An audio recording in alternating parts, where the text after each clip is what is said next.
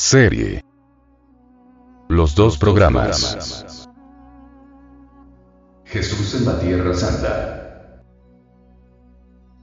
El pueblo de Israel fue escogido para rodear al Maestro de Maestros, Jesús el Cristo, y redimir al mundo, entregando la doctrina de la salvación. Así se comprende por qué ese pueblo tuvo tantos profetas y tantos santos. Sobre los muros invictos de Sión resplandeció la gloria de Salomón, hijo de David, rey de Sión. Sobre los muros de Jerusalén resplandeció la faz de Jehová. Sobre las calzadas de Jerusalén brillaron llenos de luz Isaías, Samuel, Jeremías, Ezequiel y muchos otros. Ese fue el pueblo escogido para acompañar al Señor. Desgraciadamente, en la hora suprema de la prueba final, libertó a Barrabás y crucificó al Cristo, su Mesías prometido. Cuando el pueblo tuvo que escoger entre el Cristo y Yahvé, crucificó al Cristo y adoró a Yahvé, que es el jefe de la logía negra. Yahvé es el genio del mal, un demonio terriblemente perverso. Así fue como el pueblo de Judá crucificó a su Cristo prometido. Así fracasó el pueblo de Israel. Así fue como se hundió en el abismo el pueblo que había sido escogido para difundir la sabiduría crística por toda la faz de la tierra, ahora ese pueblo sigue a Yahvé y está totalmente fracasado. Ese es el pueblo que traicionó a su maestro y lo crucificó.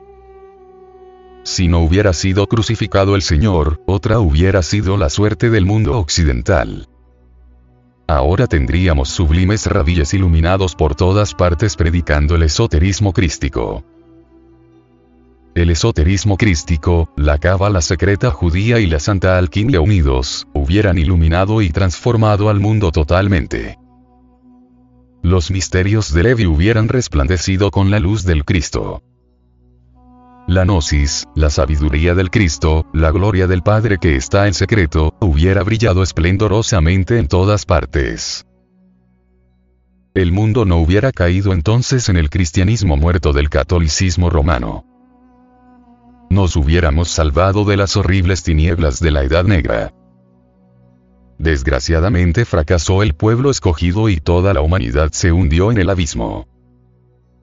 Tembló la tierra terriblemente y se rasgó el velo del Santum Santorum en dos pedazos. Entonces el arca de la alianza quedó visible para todos como única esperanza de salvación. Ese arca representa los órganos sexuales dentro de los cuales está el gran arcano. La magia sexual, la clave suprema de la redención. Misterios sexuales que nos ha entregado el venerable maestro. Samael Weor. En el mensaje del Reino Unido de Israel queda demostrada la falta gravísima de las falsas sectas religiosas, que en la Biblia han cambiado malintencionada y deliberadamente el nombre del Señor Jehová por el de Yahvé. Dejamos a nuestros oyentes la más absoluta y completa libertad de forjarse un concepto sobre los documentos que a continuación presentamos. Y solo nos permitimos invitarles a estudiar la ciencia de las religiones. El primer texto es del capítulo Somos el pueblo elegido por Dios, que dice, Nosotros el pueblo unido de Israel tenemos un solo Dios. Sabemos exactamente que la única religión verdadera es la ley mosaica.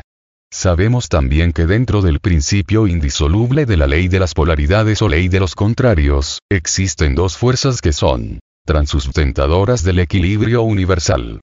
Ellas son el llamado bien y el mal. El uno representa la materia y el otro el espíritu, lo Dios y lo diablo. Sabemos sus nombres propios en el bien o mundo espiritual, el cual está representado por el Señor Jehová o la energía del tercer logos. Y el malo mundo diabólico está representado por Yahvé. Nuestra raza judía conoce a ciencia cierta la tesis y la antítesis en el campo espiritual. Nuestros ancianos cabalistas de tiempo completo conocen estas grandes verdades y realidades.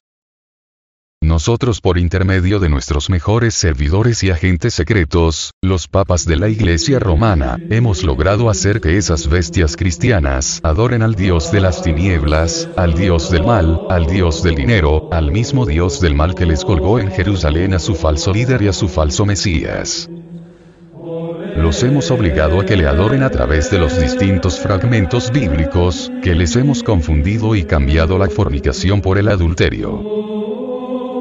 Pues bien, nosotros los judíos sabemos que por medio de la fornicación esas bestias cristianas nacen, crecen, se reproducen, envejecen y mueren. Y nosotros les hacemos toda clase de diversión carnal, precisamente para que se degeneren como burros de reproducción. El acto sexual de esas bestias cristianas es más denigrante que el de los animales propiamente dichos. Ningún animal macho vuelve a cubrir a su hembra cuando ésta se encuentra en estado de preñez, pero las bestias cubren a sus otras bestias mujeres cada vez y cuando les da la gana y no les importa el estado de salud, preñez, etc., de esas pobres bestias. Esto nos permite a nosotros, los judíos, ser sus amos y reyes.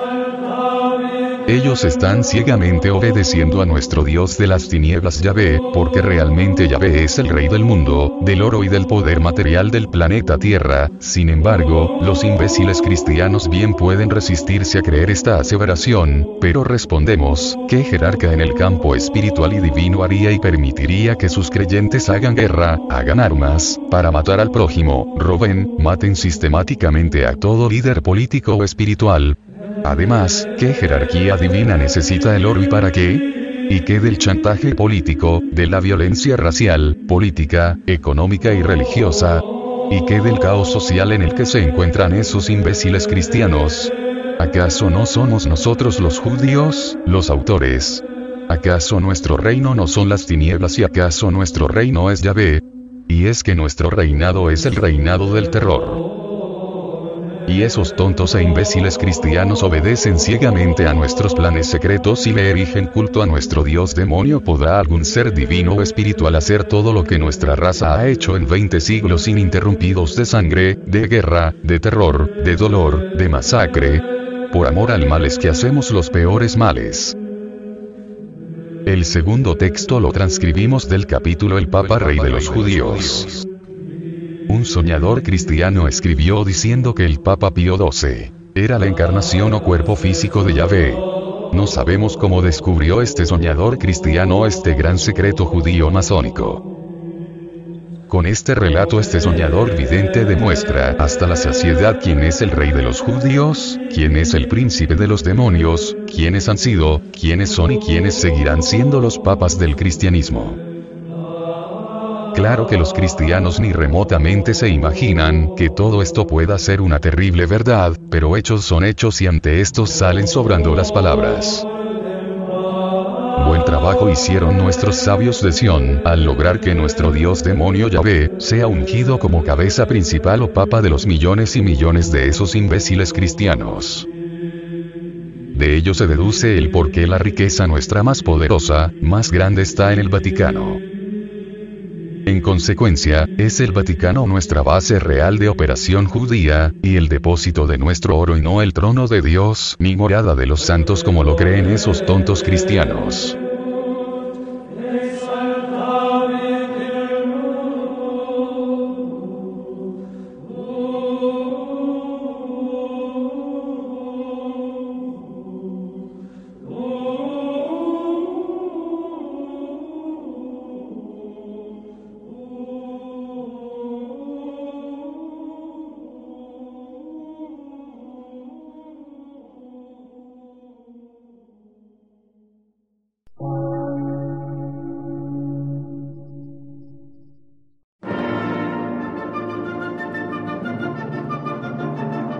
Emisora, gnóstica, transmundial.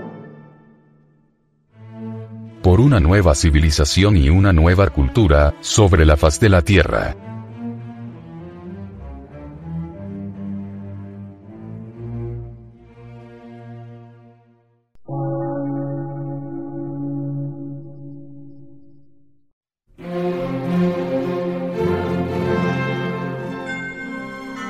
medio de radiodifusión, científico, artístico, místico y filosófico, de la Asociación Colombiana de Centros de Estudios Gnósticos, Antropológicos, Psicológicos y Culturales, AC.